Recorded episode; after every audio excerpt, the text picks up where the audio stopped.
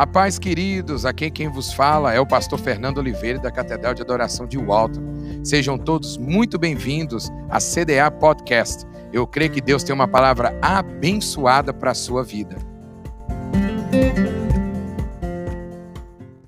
Salmo 40, verso 8. O salmista diz: Eu tenho prazer em fazer a tua vontade. Ó oh, meu Deus, guardo a tua lei no meu coração.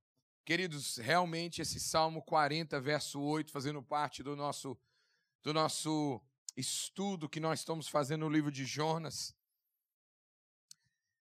O livro de Jonas, ele, ele expressa a graça de um grande Deus, mas também de um homem que não queria, estava contra é, a obediência a Deus.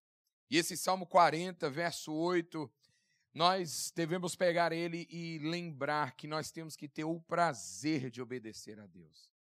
Não tem coisa pior que alguém fazer alguma coisa forçado, alguém fazer alguma coisa porque é, ele simplesmente está fazendo porque ele foi mandado, mas a nós, o nosso coração, o nosso desejo deve ser esse: fazer a vontade de Deus e que seja o nosso prazer. Deus, que o nosso prazer venha fazer a tua vontade, obedecer ao Senhor de todo o nosso coração e guardar a palavra de Deus, a sua lei, a sua palavra no nosso coração para obedecer a Deus. Sabe, querido, nós lemos semana passada é, Jonas capítulo 3, verso 2, que eu quero ler mais uma vez, que diz: Olha, apronte-se, vai à grande cidade de Nínive e anuncie o povo de lá a mensagem que eu vou dar a você. Parece a mesma instrução do capítulo 1, verso 2, qual Jesus, qual a palavra de Deus, Deus diz, olha,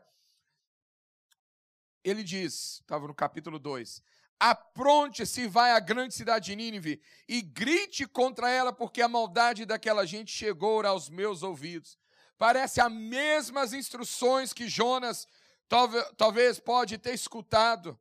Ah, no entanto, quando a gente examina tanto um versículo quanto no outro, a gente vê que mais detalhado as instruções da segunda vez que Deus fala com Jonas revelam um pouco mais do que antes. Sabe, na semana passada nós falamos justamente desses dois versículos e hoje nós vamos gastar um pouco de mais tempo para comparar e trazer um contraste detalhado dessas duas instruções de Deus que a princípio parece ser a mesma, mas de Jonas exigia dele um pouco mais, não só de obediência, mas de fé. Embora o destino, a missão de Jonas fosse o mesmo, as instruções mudaram um pouco daquela que nós ouvimos no capítulo 1, verso 2.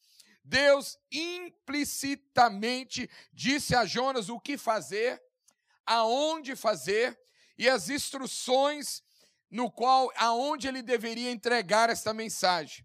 A sua mensagem e seu propósito era inconfundíveis. Jonas não tinha dúvida que Deus estava falando com ele. Jonas não precisava que Deus repetisse as instruções. Jonas sabia que era Deus que estava falando com ele. Deixa eu te falar algo, querido. Quando Deus fala, a gente sabe quando Deus está falando. É, a voz de Deus é inconfundível, as instruções de Deus é inconfundível. Jonas se dispôs a obedecer a Deus, só que as suas atitudes ainda não haviam mudado. Você já viu, e os nossos filhos talvez pode é, talvez ter esse tipo de atitude, ou até adultos, pessoas que estão dispostas a obedecer, mas as suas atitudes não estão relacionadas com aquela obediência é obedecer com cara fechada, é obedecer falar assim: eu vou fazer isso, mas eu não estou afim. Eu vou fazer, mas eu não quero fazer, mas eu vou fazer assim mesmo porque alguém está me pedindo para poder fazer. Sabe, a rebeldia de Jonas, a obediência dele, e mesmo que Jonas não mudou totalmente as suas atitudes, o plano de Deus de levar a palavra à grande cidade de Nínive, ao povo de Nínive, não havia mudado. Sabe, Jó havia compreendido esse glorioso fato, e é um dos versículos que eu mais amo do livro de Jonas, e na verdade de toda a Bíblia, quando Jonas ele diz: Olha, Deus, tudo tu podes. E ninguém pode frustrar os teus planos. Sabe, eu quando eu citava esse versículo, a gente cita ele como de, de um benefício próprio. Olha, que nenhum dos planos de Deus vai ser frustrado. Mas quando, na verdade, quando Jó declara isso no, no final, no capítulo 42, ele está querendo, ele tem um entendimento maior que nem a desobediência de Jonas, nem a vontade de Jonas de não querer ir para Nínive iria frustrar os planos de Deus para aquela cidade. Quando Jonas declara isso, ele entende que a graça de Deus sempre é maior do que o nosso pecado, do que a nossa rebeldia, do que a nossa vontade de não querer fazer algo para Deus. Eu quero declarar algo aqui para nós, para que a gente possa ficar claro isso no nosso coração. Querido, Deus continua sendo Deus, os planos do Senhor não podem ser frustrados, os seus desígnios não vão ser frustrados, mesmo que eu não queira obedecer, mesmo que eu não queira é, é, mudar, os planos de Deus não vão ser frustrados. Eu quero declarar isso para a sua família, para a sua casa. Eu quero declarar, querido, que os planos de Deus vão, não vão ser frustrados, mesmo por causa do nosso pecado. Deus sempre será maior do que a gente. Você pode dar um glória a Deus por isso? Eu glorifico a Deus que os planos de Deus sempre foram maior do que a minha desobediência. Eu agradeço a Deus que os planos dele sempre foram maior do que os meus próprios erros. Eu agradeço a Deus que os planos e a graça dele, aleluia, sempre foi maior do que aquilo que eu não quis fazer. Eu agradeço a Deus que ninguém, nem eu, nem você poderia frustrar aquilo que Deus tem para fazer na igreja, aquilo que Deus tem para fazer na sua casa, na sua família. Sempre a soberana graça e misericórdia e o poder de Deus vão ser e vão estar acima disso. Sabe, queridos, ao receber a segunda chance, Jonas ainda sabia que seria necessária é, uma passagem só de ida para a cidade de Nínive, para aquela cidade no qual ele deveria anunciar a palavra de Deus. Ele ainda estava ciente de que uma pregação deveria ser feita. O que, que Deus diz para ele, Jonas? Anuncie contra Nínive, prega a palavra contra Nínive, denuncia, dependendo da sua versão. Ele sabia, ele tinha uma tarefa para fazer. E ele havia recebido um. É, é, essa palavrinha eu não consegui traduzir, então eu vou falar ela em inglês mesmo. Um insight ele recebeu é, um insight assim um pouco vago sobre qual deveria ser essa mensagem. Ele recebeu pequenas instruções de como deveria somente ser a mensagem. No capítulo 1, no verso 2, Deus fala: olha, vá e grite contra Nínive denuncia o pecado de Nínive, anuncia para aquele povo, porque o pecado dele chegou até a mim. Então, no capítulo 1, ele recebe um pouco mais, um pouco mais de informação. Na segunda vez que nós lemos, no capítulo 3, Deus só fala: vá à cidade e anuncie o povo lá a mensagem que eu vou dar a você. Sabe, pastor Júnior, a gente prepara um esboço todo aqui. Agora imagina Deus falando comigo. Vá para a igreja e chegando lá vão anunciar a mensagem. Eu vou te falar, querido. Eu ficaria assim bem assustado e falar: Deus, eu estou acostumado de me preparar. Eu estou acostumado, Deus, de ter notes. Eu estou acostumado, Deus, chegar pelo menos um pouco preparado para poder anunciar a mensagem. Agora, a, a, mensagem que Deus iria dar a Jonas para Nínive, ele teria que ter total confiança e fé que Deus iria falar através da boca dele. Ele teria que chegar no local, simplesmente se colocar à disposição para ir até lá. Sabe?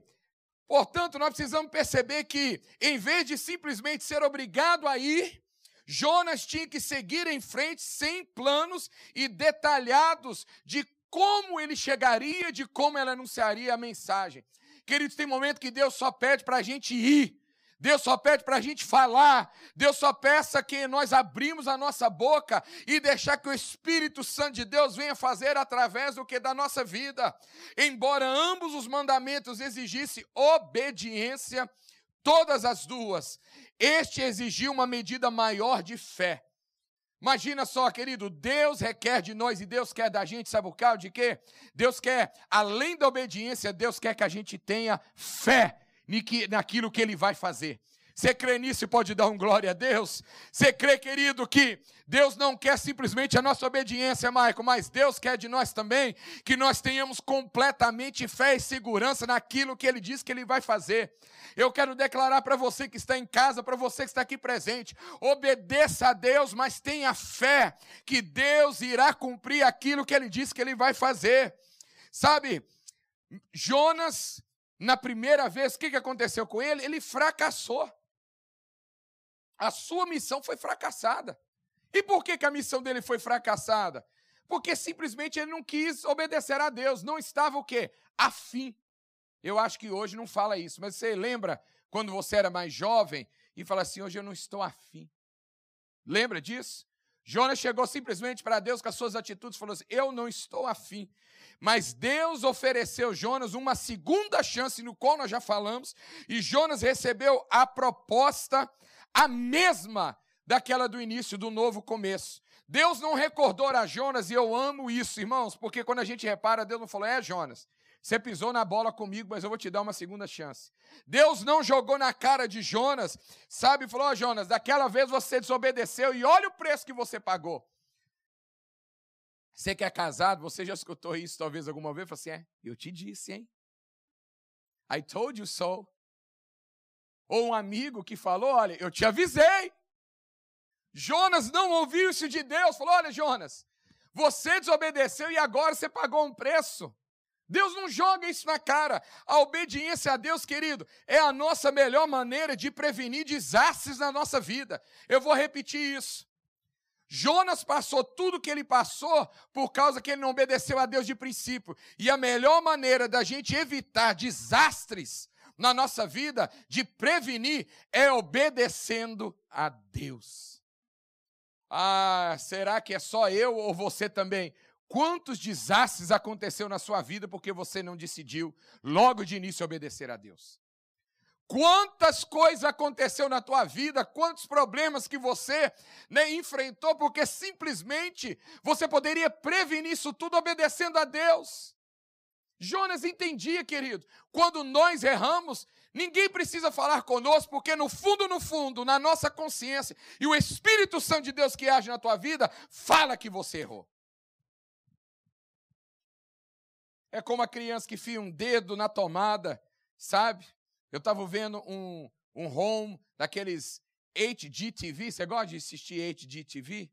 É, aquela, é aquele canal que sempre faz reforma de casa né? Eu fico olhando assim falo assim, é Deus, não sei nem trocar uma lâmpada, mas o dia que eu tiver uma casa, vai ser mais ou menos assim que eu quero fazer. Eu olho e já profetizo as casas, mansões, casas pequenas, casas grandes. E aí, uma certa vez, um casal, porque esse HDTV, tudo geralmente são casais que faz reforma.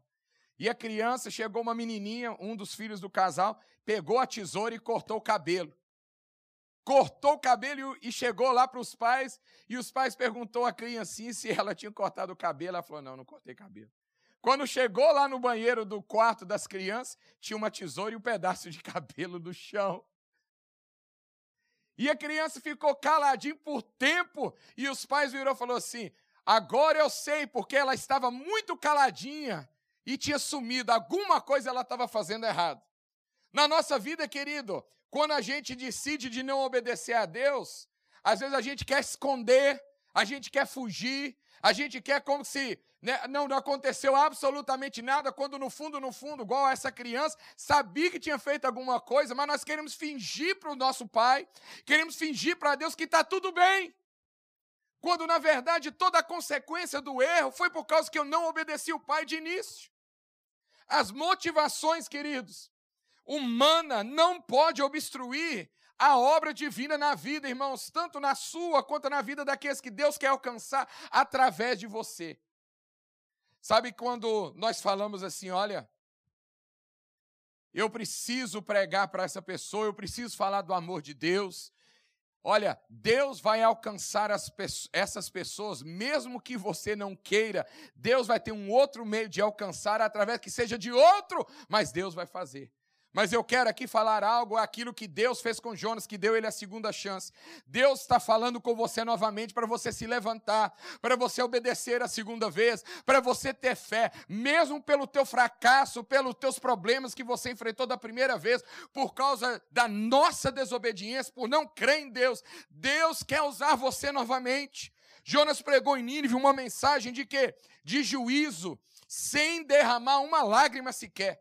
Irmão, você acredita que tem pessoas que faz a obra de Deus, faz as coisas para Deus, mesmo com o coração não conectado com aquilo que está fazendo? Eu aprendo com Jonas que Jonas foi alguém que fez aquilo que Deus pediu ele na segunda vez, mas o seu coração completamente desconectado com aquilo que Deus queria fazer verdadeiramente. Ele anunciou, ele falou, Deus usou a vida dele, mas o seu coração não estava conectado com aquilo que Deus queria fazer. O coração de Jonas não batia no mesmo compasso com o coração de Deus. E agora eu quero que você grave essa, essa frase aqui. Não adianta, querido, ter fogo nas nossas palavras se no nosso coração não tiver compaixão. Não adianta a gente pregar mensagens fire, power, se o nosso coração não tiver o mesmo calor que está ardendo nas nossas palavras que a gente fala. Tanto as palavras que é ministrado, o nosso coração tem que arder também. Sabe o de Jonas, querido, ele simplesmente anunciou a mensagem, mas na verdade ele queria que o povo de Nínive o quê?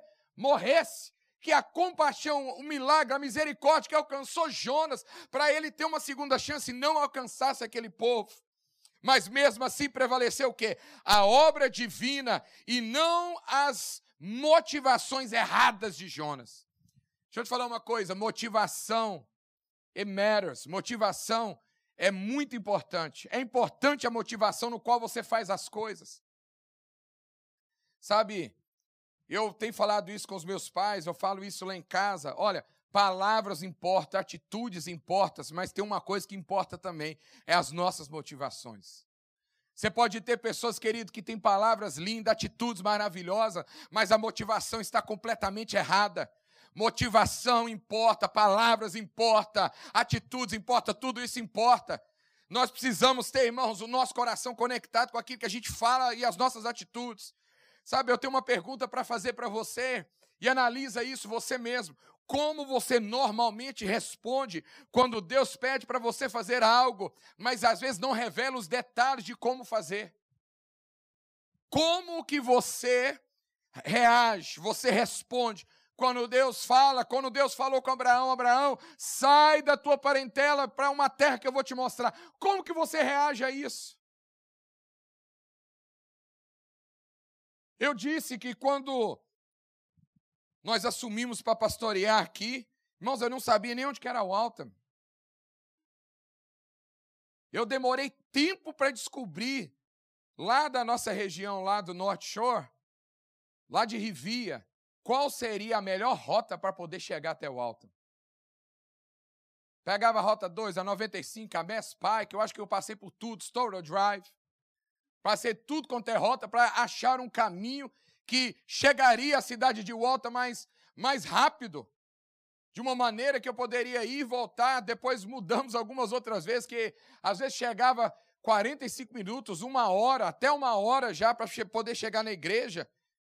Sabe, Jonas deveria se levantar e ir a Nínive com a mesma mensagem, mas Deus queria com um coração diferente. Quão triste quando nós passamos, queridos, e colhemos fruto da nossa desobediência, e Deus dá a nós uma segunda oportunidade, mas o coração não é mudado. O nosso coração não é transformado. A nossa mente não é transformada. Você acha que você passou as dificuldades da vida de 2020 ou que você está passando hoje para que você obedeça a Deus com o mesmo coração de antes? Deus quer de nós um coração transformado. É igual aquela canção do Diante do Trono: Deus, me dá um coração igual ao teu. Você pode declarar isso nessa noite? Senhor, Senhor, me dá um coração igual ao teu. Um coração igual ao teu. Um coração igual ao teu. Que não importa, Deus, as minhas vontades, não importa os meus fracassos. Não devia haver, irmãos, alteração alguma na mensagem, na pregação de Jonas, mas haver uma alteração com relação a Jonas, o coração de Jonas.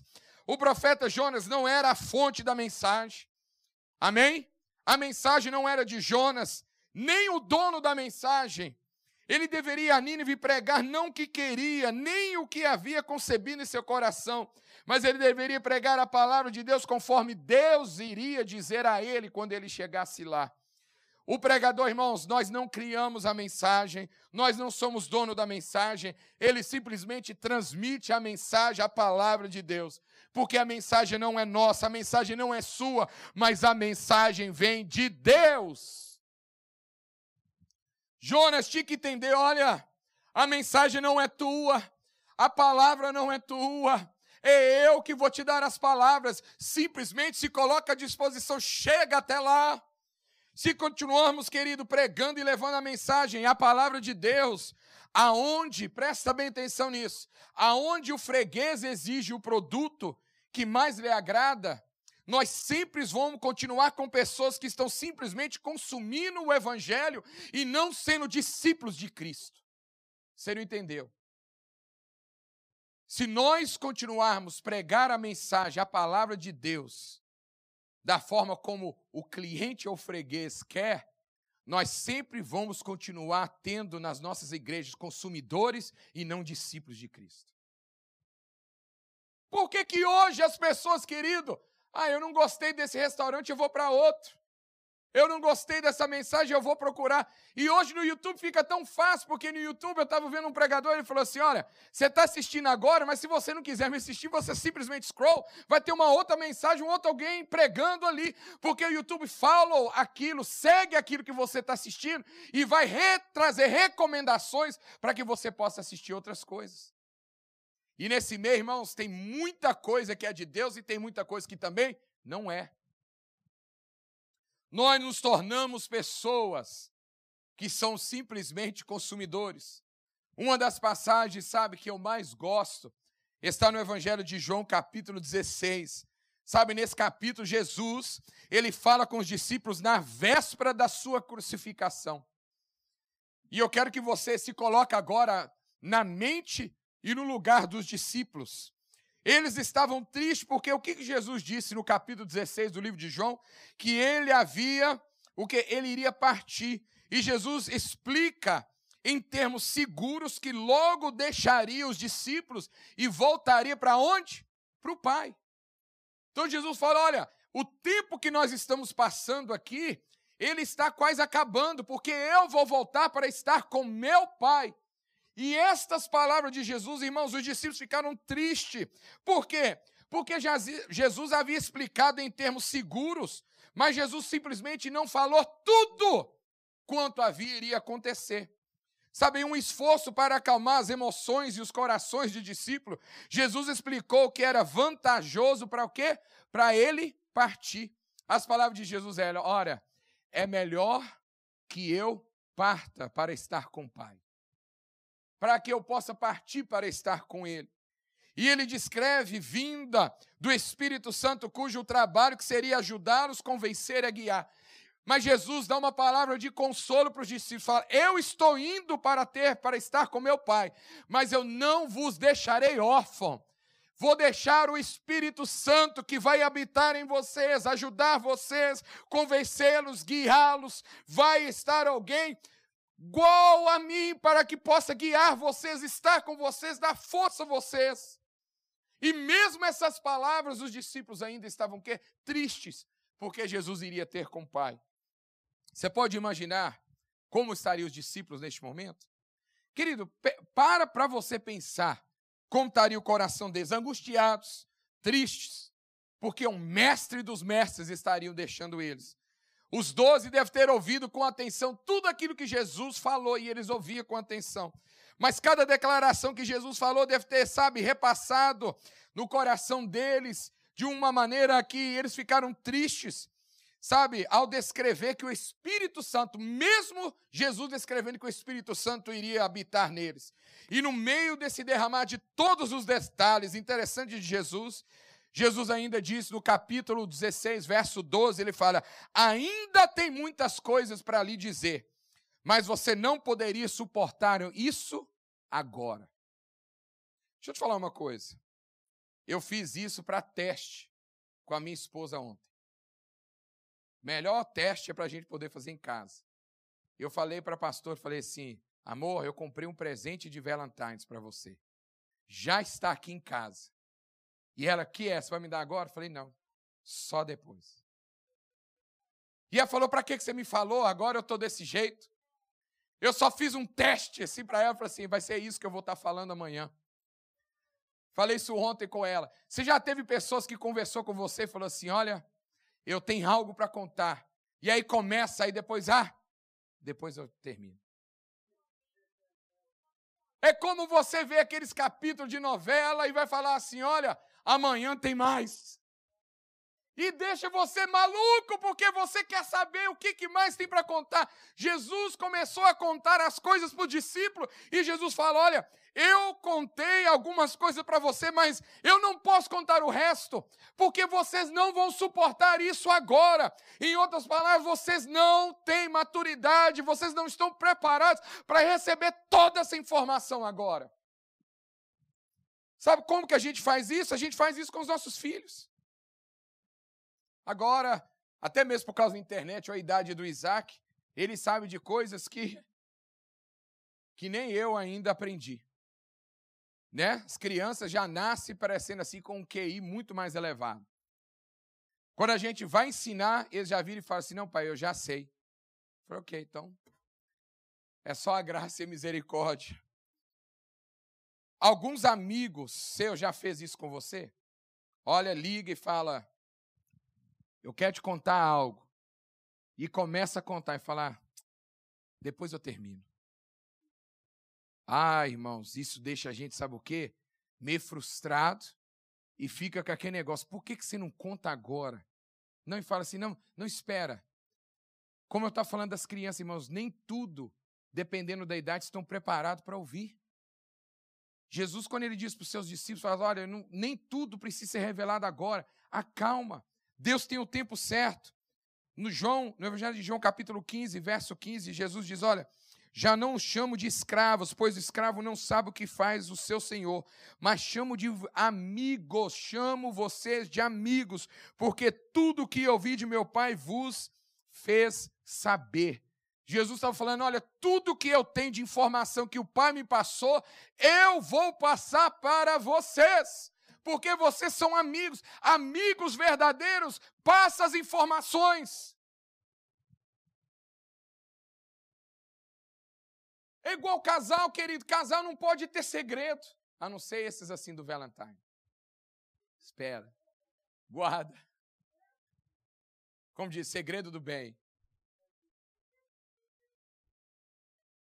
Verdadeiros amigos vão compartilhar frustrações, vão compartilhar ideias, vão compartilhar, querido.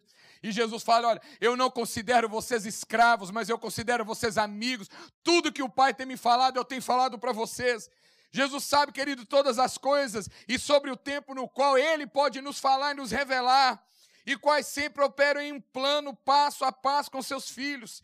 Assim como Ele determinou que os discípulos receberiam todas as informações, todas as instruções mais tarde, Ele também sabe quando nós atingimos a nossa capacidade de ouvir e de entender. Irmãos, deixa eu te falar uma coisa: ouvir todo mundo ouve mas entender são só alguns. Você não entendeu? Ouvir, todo mundo é capaz de ouvir, mas entender são para poucos. Quer ver uma coisa? Eu não sou músico. Quando o grupo de louvor aqui canta e eles tocam, eles entre si sabem que eles erraram. Às vezes o Isaac falou assim: Você viu, pai, que nós erramos? Ele comenta alguma coisa assim. Ou eu vejo eles comentando entre eles, eu falo: Não, cantou tão bem. Tocou tão bem. Muito simples. Eu não sou músico. Eu não sei que nota foi errada. Eu acho que é maravilhoso. Mas ele, entre eles, eles sabem. Porque eles ouvem, entendem o que está acontecendo. Agora, a gente que só ouve, mas não está entendendo. O músico conhece. Os músicos até tocam o quê? só por ouvir. Não é isso? Aqui ele fala, me dá, me dá um dó maior. Eu não sei nem falar as notas.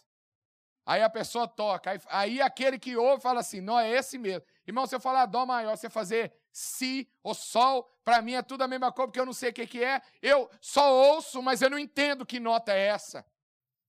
E o nosso compasso, querido, nós precisamos estar no mesmo de Deus. Ouvir e entender o que Deus quer falar. Por que, que tem pessoas que vêm para a igreja ou assistem uma palavra e falam, uau, como Deus falou comigo? Algumas pessoas, eu ouvi, mas não entendi nada. Por que, que acontece isso? Porque não está na sintonia, tem que estar, tá, querido, no mesmo compasso com Deus, para quando Deus falar, você ouve, mas também entende. Nós devemos nos disciplinar para confiar naquilo que Deus faz, obedecer naquilo que Ele nos dá, nas, nas instruções de que precisamos para cumprir, irmãos, com sucesso o que Deus fala conosco. Sabe, irmãos, Jesus, ele reteve informação. Deus retém informação, querido, não porque Ele não nos ama, mas na verdade justamente o contrário, mas por causa do seu grande amor por você e por mim. Nem tudo deve ser compartilhado. Nem tudo ele pode nos falar, talvez agora, porque nós não estamos ma maduros o suficiente. Com base em João capítulo 16. Se você não quer perder palavras assim como essa, não esqueça de nos seguir aqui. É clicar no sininho para ser sempre notificado assim que sair algum conteúdo novo. Um forte abraço e que Deus te abençoe. Até mais!